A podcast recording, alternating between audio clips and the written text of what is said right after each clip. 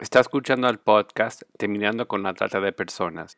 Este es el episodio número 15, Asociación de Estudiantes para Terminar con la Trata de Personas, entrevista a Araceli Bravo.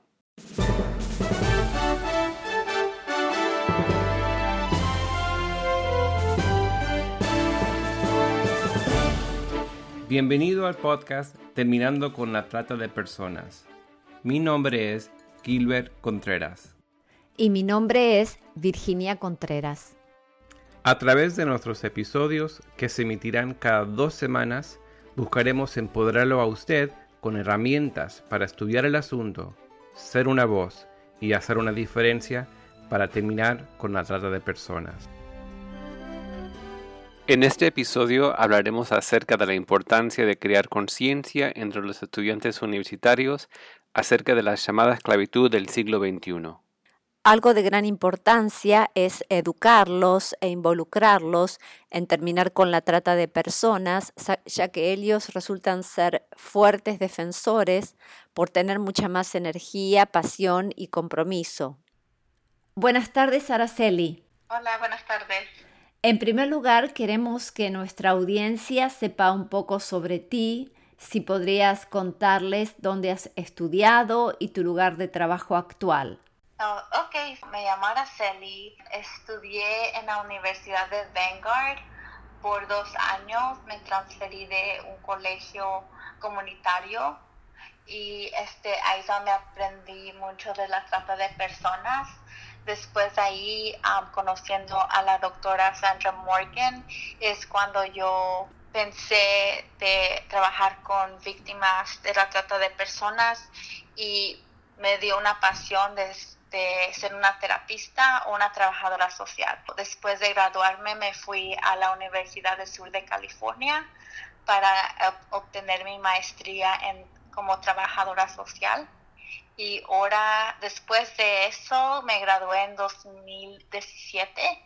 Estoy trabajando como una terapeuta en una agencia um, que se llama Amanecer en el centro de Los Ángeles queremos saber cuándo y cómo tuviste conciencia de la realidad de la trata de personas, es decir, si sabías algo acerca de la trata de personas antes de ir a estudiar a Vanguard.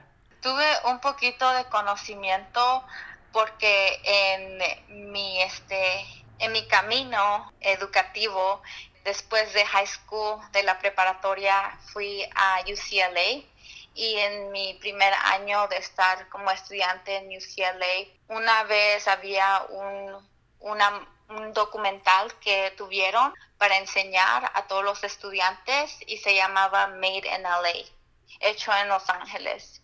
Y es, era la primera vez que me enteré de la trata de personas, pero era específicamente eh, la explotación laboral y es cuando yo, eh, yo comencé a entender que hay gente que está, está están explotados em, laboralmente y no le pagan. Y después yo conecté puntos porque en ese documental había unas compañías que estaban explotando a personas y con conversaciones con mis padres, mi, eh, conecté los puntos que ellos, que esas compañías, eh, mis padres trabajaban para esa compañía. Pues les estaba hablando, like, qué pasó, que cuánto le, me estaba preguntando cuándo les pagan, qué tipo de trabajo hacen, y es cuando me, me enteré que esto está muy cercano a mí, que le está pasando con mi familia. O sea que fue en el ámbito educativo eh, y no por la experiencia personal que tuviste conocimiento de esto, ¿verdad? Sí, sí. Y, eh, es interesante también eh, que la primera información que se te dio fue acerca de la trata de personas con explotación laboral, cuando por lo general lo más común en ámbitos académicos es que se hable más de la explotación sexual. ¿Y cómo te involucraste con Live to Free? ¿Cómo te ofreció Live to Free la oportunidad de estudiar el asunto, de ser una voz y de marcar una diferencia? Y si puedes comentar a nuestra audiencia precisamente qué es Live, to Free. Eh, sí, Cuando eso pasó en, UCLA y me enteré de la explotación laboral y cómo estoy bien conectado a eso por mis padres, no era cristiana, pero tenía un conocimiento que esto no es justo. Pero después conocí los pasos del Señor y, este, es cuando yo entendí que hay, que, hay este, una pasión para justicia.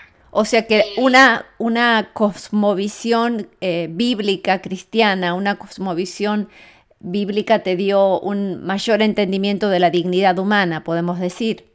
Sí, sí, tuve esa pasión que debemos de tener justicia, que personas deben ser tratadas a este, con dignidad y con valor y que deben de ser que le deben de pagar por su trabajo como otros, otras profesiones y especial con las leyes que están en California o que están en cualquier país, o estado.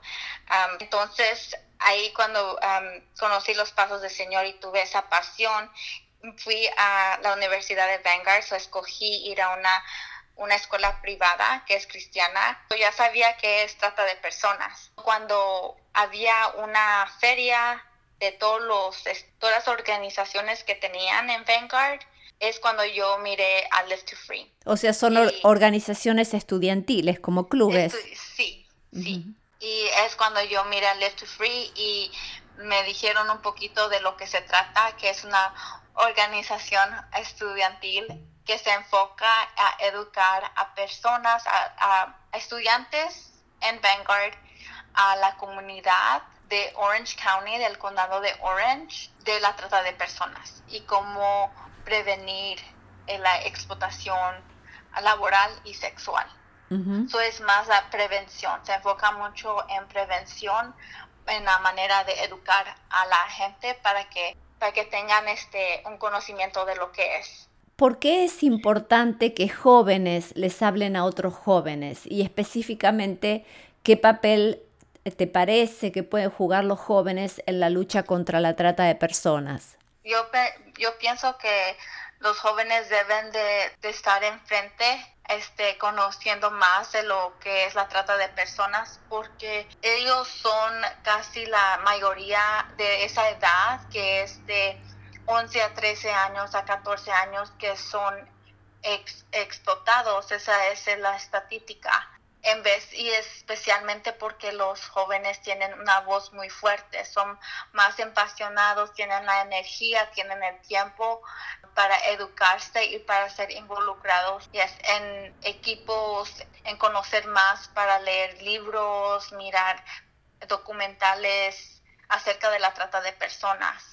Y para mirar que está muy cercano a ellos mismos siendo que muchas de las víctimas son la misma edad como ellos. Es muy importante lo que dices porque una vez que tienen conocimiento, una vez que se concientizan y se educan, pueden ser realmente muy valiosos en, estar en la primera fila. Eh, alertando a otros, porque los jóvenes suelen ser también los más vulnerables, ¿verdad? ¿Cómo, es que trabajan a veces los explotadores precisamente explotando sueños de jóvenes? En veces una persona, un joven de la edad como a de 10 años hasta 12 años hasta 17 años, una cosa eh, quieren están encontrando su identidad, están encontrando quién son ellos y están encontrando ese grupo de amigos que creen ellos, que, que los aman, que se sientan que ellos están ahí para, para animarlos y darles amor. Y mucha y ahí es donde los eh, los explotadores este es cuando ellos usan eso para su ventaja. Muchos jóvenes quieren una relación y si no la encuentran con alguien muy cercano, estos explotadores es lo que lo dan hay un enfoque, lo que nosotros en Live to Free compartimos es el roleplay, eh, que se llama Lover Boy. Ah, precisamente quería preguntarte en esto, o sea, ¿qué métodos o dinámicas utilizan para concientizar y educar acerca de la trata de personas? Y algunos son sketches y representaciones con diferentes situaciones, ¿verdad? Sí, Sí, y como le estoy diciendo, uno de ellos es Loverboy. Ese es como un, un niño que está enamorado. Sí, el Romeo. El Romeo, sí. Ajá, el Romeo. Y este, esta persona es una persona que sabe cómo entretener la persona que necesita ese amor y esa afección, que a lo mejor no lo ha encontrado con alguien más o con una familia o con amigos. Una de las técnicas en el sketch que, que presentamos es que él le, da comida y a la persona le dice que, que la entiende. Después de ahí le ofrece cosas básicas como un teléfono o comida, vivienda, ropa, algo así y después de ahí sube hasta que ya le está dando una identidad que la ama, le dice que eres lo mejor, eres muy preciosa o precioso, puede ser también con un hombre eh, les he visto, les he visto hacer eh, este escenario y esta presentación de este sketch y eh, me pareció muy interesante que la situación también que plantean es sobre todo de adolescentes, los runaway, o sea, adolescentes que han escapado de su casa y por eso tienen también mayor vulnerabilidad, ¿verdad? Y así es el acercamiento con todos estos ofrecimientos. Sí, sí. Y esos runaways son personas que se van de la casa y se van a, las calles y ahí es donde en lo que presentamos es que es muy peligroso de tomar esas acciones como irse de su hogar. So le, le, presentamos a los estudiantes y a la comunidad que, que educamos que esto es serio. Uno de los factores que personas son explotadas es porque se huyen de la casa y después le damos estadísticas que una, una en tres personas en, se son explotados eh, sexualmente en 48 horas, si no si están en la calle por 48 horas. O sea que un tratante de personas, un explotador, en 48 horas ya puede haber hecho víctima a un jovencito o jovencita que ha escapado de su, de su casa. Esa es la, la estadística, ¿verdad? Sí, ¿Y qué otros escenarios plantean en estas representaciones? Ese sería un escenario del, eh, del, que se ha escapado, del joven o de la jovencita y la figura de esta persona que va a satisfacer sus necesidades y que de alguna manera se presenta como el salvador o la salvadora. Y a veces, se, como sucede más con niñas, se lo llama la figura del Romeo o Loverboy. ¿Qué otras eh, situaciones presentan en los sketches para que los jóvenes puedan visualizar mejor, ¿verdad? Estas situaciones. Otros escenarios, otras cosas que usamos, que los enfocamos cuando están en el Internet. Internet. Están en las redes sociales. Y uno de esos es sabiendo que hay personas que, que no porque muchos jóvenes solo quieren amigos en las redes sociales y en veces no se enfocan mucho en quiénes las personas que quieren seguirlos o que quieren hacer amigos. O si esa persona en internet es la persona que se hace pasar por. Sí, sí. Y, esa, y después no saben que a lo mejor esa persona que están diciendo sí, quiero ser tu amigo, será esta una mm, será una persona que quiere explotarlo. Hay muchos casos que hay este personas que se hacen como ser niñas o niños que quieren hacer amigos con esa persona, quieren y no quieren enamorarlos y de ahí le, le preguntan que les de, que, que, se vayan con ellos, que se junten. Que se vean personalmente. Que se vean personalmente. Ella personalmente o que le compren un boleto para ir a visitarlos. Oh, y otra vez es la, dinámico de los jóvenes queriendo esa relación, queriendo ese, esa conexión con una persona. Mm. Y si cuando buscan esa persona y los explotadores conocen eso, es, lo usan para su ventaja, para que ellos se acerquen a ellos y le agarren confianza para que ellos deciden, oh, si quiero ir a verte, o oh, sí, voy a agarrar ese boleto y me voy a ir a visitarte. Porque tal vez es, eh, como muchos han resumido, la trata de personas es la explotación de la vulnerabilidad, ¿verdad? Sí, hay casos registrados de que también ha sido el deseo de jovencitas, por ejemplo, de ser modelos o de ser actrices y que han conocido a alguien así en internet y esta persona les envía un pasaje, ¿verdad? sí. ¿Qué otro escenario eh, plantean? Lo que vamos, eso es el, Romeo, es cuando gente o jóvenes se huyen de su casa es este las, las redes sociales y también hay unos que apenas hemos encontrado que son los pósters en las calles que, que, indican o dicen jóvenes pueden trabajar y después dan específicamente unas edades. Yo he visto personalmente en, mi, en mi comunidad que son de 3 a 17 años. O, sea, pósters como ofreciendo trabajo a esa edad específica. Sí, hay reportes que hay jóvenes o personas que agarran esas posiciones y llaman ese, ese, poste, ese número del póster y después van a trabajar y no le pagan, no, no le dan lo que prometieron. Si es, y es la eh, explotación laboral. Si es este, ir a vender productos y les dicen te vamos a pagar 20 dólares o 15 dólares la hora, no le dan eso, no les no les dan lo que ellos prometieron. Hay reportes que han trabajado más que lo que indicaban en el principio. Es otra vez es dándole ese, ese conocimiento a los jóvenes y la comunidad para que no, no sean vulnerables. Y cuando eh, van, ustedes tienen una presentación en PowerPoint, eh, les dan material escrito. Eh, sí. le, damos um, un PowerPoint So, este, y después no solo miran lo que estamos hablando y después damos folletos de las estadísticas y de lo que se trata Lecture Free. Y también le damos oportunidades que, que pueden ellos hacer.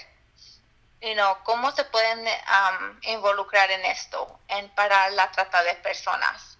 Y es cosas muy, muy básicas y muy, se pueden, se pueden como este, estudiar más, escoger libros que se tratan, que es, específicamente se habla de la trata de personas, o mirar documentales, o si es este hacer, si son estudiantes, porque en veces vamos a otras universidades o, en la preparatoria y no leer más de la trata de, de personas y hacer un reporte o presentarlo en su, en su clase, porque ellos aprenden, pero a la misma vez están este, investigando. Compartiendo, están investigando y compartiendo lo que han encontrado.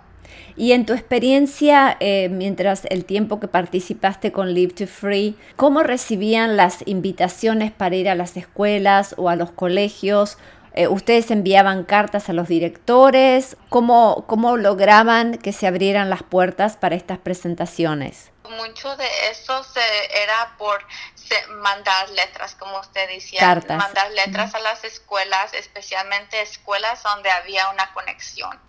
Y esas conexiones se hacen por ir a ferias o este o ir a diferentes ferias como hay unas ferias en el condado de Orange donde hay muchos departamentos y es de los distritos escolares de las policías de iglesias que se unen y ahí nosotros estamos uh, una organización presentando Live to Free. Tenemos una lista para donde apuntarse so ahí es donde agarramos esas conexiones por esas ferias y después de eso les hablamos o les mandamos letras diciendo que es, nosotros estamos interesados de dar en su escuela o en su iglesia o en su universidad y también queremos ver cuál tiempo es posible para ir como equipo y mm. presentar de la trata de personas. Cuando hablan con los jóvenes, me imagino que les hablarán acerca de algo que a la mayoría nos gusta demasiado, que es el chocolate. Quisiera preguntar por qué hablan precisamente del chocolate.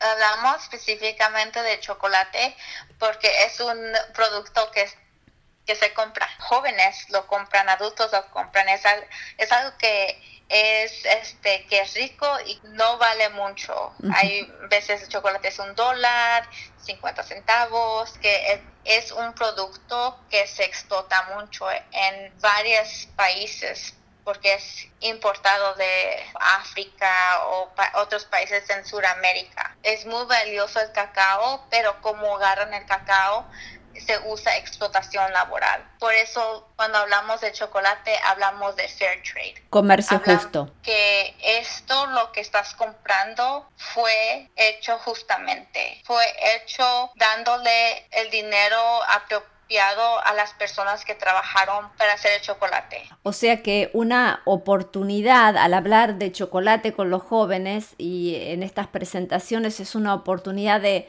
entablar una conversación acerca de la importancia en esta generación de tomar decisiones justas en el cajero, o sea, en el momento de la compra. Asegurarse que, por ejemplo, no se esté comprando chocolate que está manchado por trabajo esclavo o trabajo infantil. O sea que es levantar una nueva generación de consumidores. Sí, porque todos somos consumidores y queremos lo más barato, pero en veces no, no estamos conscientes en cómo este producto de verdad se hizo. Y en veces es el, proceso fue por explotación de personas. Como usted dice, sí, cierto, es traer una generación que sí conoce a dónde vino este producto y que sea un producto justo que fue hecho por manos que fueron pagadas apropiadamente para que hagan este el producto cualquier sea si es chocolate específicamente chocolate pero también otros productos como este ropa cepillos otras comidas cosas básicas o sea asegurarse que en toda la cadena de suministro no hay explotación de seres humanos. O sea, tener conciencia en el momento de la compra de asegurarse de que este producto que consumimos no está teñido con la explotación de seres humanos. Sí. Araceli, estuviste en dos oportunidades colaborando con nosotros en Argentina. Quisiéramos eh, que nos digas qué rescatas de esa experiencia. En esa experiencia aprendí que hay mucha gente que está apasionadamente queriendo educarse sobre la trata de personas y tienen un corazón de justicia, que quieren justicia sobre acabar la trata de personas y en mi viaje de Argentina fue un buen tiempo para agarrar todos los que quieren agarrar un grupo de personas y entrenarlos y educarlos para que ellos sean un recurso para sus comunidades. En el primer viaje que fui a Argentina fue cuando primero conocí a ustedes. En ese mes que estuve ahí era más comenzando una organización Live to Free en Argentina. Eso es yendo a lugares para hablar de la trata de personas en estilo como Live to Free pero en español. Y eso y me a mí me me dio mucho mucha alegría de saber que hay muchas personas que quieren aprender de lo que es la trata de personas. Y también mirar que, que hay personas como Virginia que están hablando de la trata de personas en lugares como tuve la oportunidad y el honor de escuchar escucharte a ti Virginia hablar en una escuela ah, católica con gente acerca de la trata de personas y para mirar cómo ellos agarraron esa información y eran anhelaban saber más. Querían saber, tenían preguntas, tenían historias, tenían cosas, experiencias personales que le estaban pasando a ellos, que querían más este, respuestas. Mm.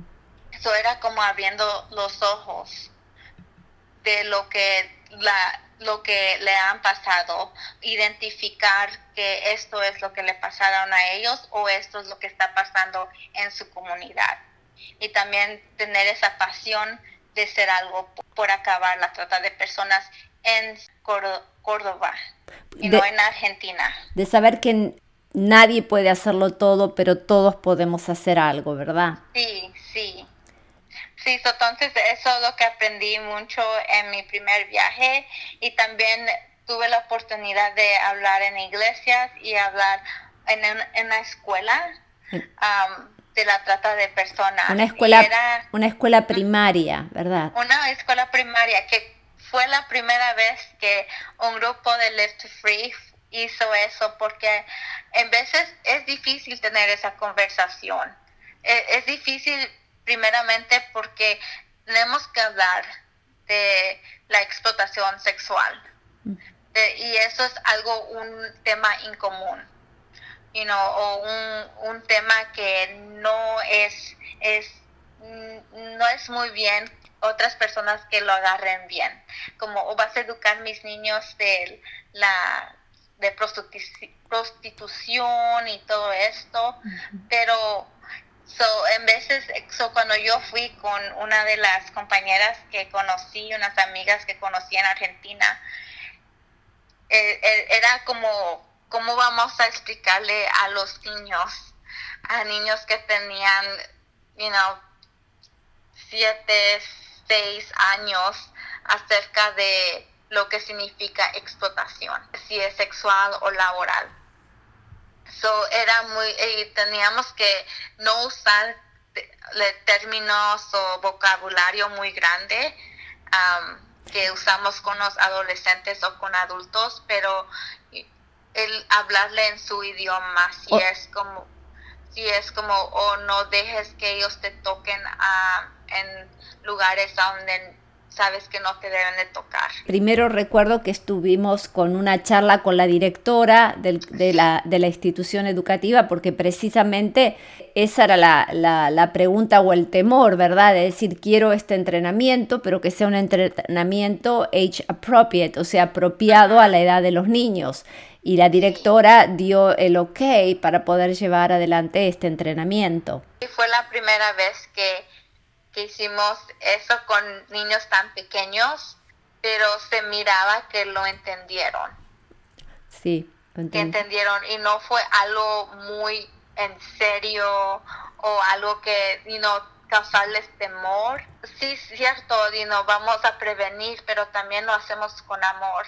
Es para enseñarles que ellos son valiosos, que ellos tienen dignidad y que ellos tienen también una voz para decir no. Exacto. Eh, es, es, es, muy bueno lo que estás afirmando. No es para infundirles temor o eh, sentir una amenaza sobre su vida, sino poder iniciar estas conversaciones, sobre todo en lugares como estaba esta escuela, en una eh, área muy vulnerable de, la, de la comunidad. Y también afirmar que mi hija desde pequeñita puede tener estas conversaciones y sobre todo pone el acento también en lo que es la explotación laboral de niños, pero también nunca ha sido de una forma que ha quedado traumatizada o que traumatiza a otros niños, sino con cosas muy sencillas como decir, bueno, esta barrita de chocolate que compramos, ¿por qué salió tan barata? ¿Y por qué esta otra barrita que tiene un sello que dice esta otra marca es más cara? Y poder hablar de manera natural y, y empezar a formar a otra generación, ¿verdad? Que tenga conciencia y, y, valores, ¿verdad? Sí. ¿Cómo podrían otros estudiantes involucrarse en Live to Free si están aquí o cómo podrían reproducir algo así, esta especie de club de estudiantes, organizaciones en otros países? Live to Free tiene un website una página de internet que la, Ajá, tiene una página donde te dan pasos como comenzar una organización estudiantil en su escuela o en su iglesia o en su comunidad. Bien. Y también nosotros, el, equipo de Let's to Free que están ahorita, tienen las puertas abiertas. Ellos no oculten nada. Si quieren recursos, si quieren conocer más del PowerPoint, de la presentación que damos, solo mm, vayan a esa página de internet y pregúntales.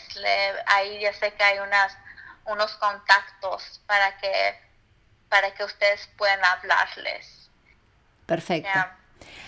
Por último, Araceli, ya no eres una estudiante, eres una profesional y queríamos que nos digas cómo aplicas lo que has aprendido en tu vida diaria en este momento, en la participación de la comunidad, en la lección que hiciste de carrera y profesión y en tu trabajo actual. Todo lo que he aprendido eh, estando en Vanguard, estando en la organización de Live to Free, es que, to, es que la explotación laboral o sexual comienza con muchos factores. Si es violencia en la comunidad, violencia doméstica, abuso sexual, um, runaways, personas que se huyen, si es este vivir en una en vivir en, en un lugar vulnerable un ambiente vulnerable eh, todo eso da indicación o lo hace la persona más vulnerable de ser una víctima de la trata de personas so, en mi trabajo que tengo ahorita sí tengo casos donde hay muchos de mis estudiantes que son vulnerables. Tengo casos que son de abuso sexual o abuso doméstico. Cuando yo los miro, lo, que he aprendido de Live to Free es que cada uno tiene valor y tiene dignidad y es, es el proceso de, de ayudarle como que ellos procesen su trauma procesen todo lo que les han pasado y también ayudarles cómo tener relaciones saludables, cómo decir no, cómo comunicarse con personas, decir no, esto no me gusta, no quiero hacer esto. Eso es lo que uso porque siempre cuando miro a uno de mis casos, pueden ser víctimas de, de trata de personas, yo siempre pienso en algo tenemos que hablar de esto, tenemos que hablar de, lo que le ha pasado para prevenir.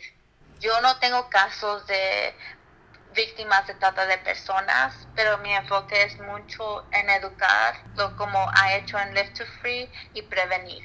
Bueno, Araceli, muchísimas gracias por este tan rico episodio y cómo nos has ayudado trayendo más luz acerca de lo que es Live to Free. Muchas gracias, Virginia.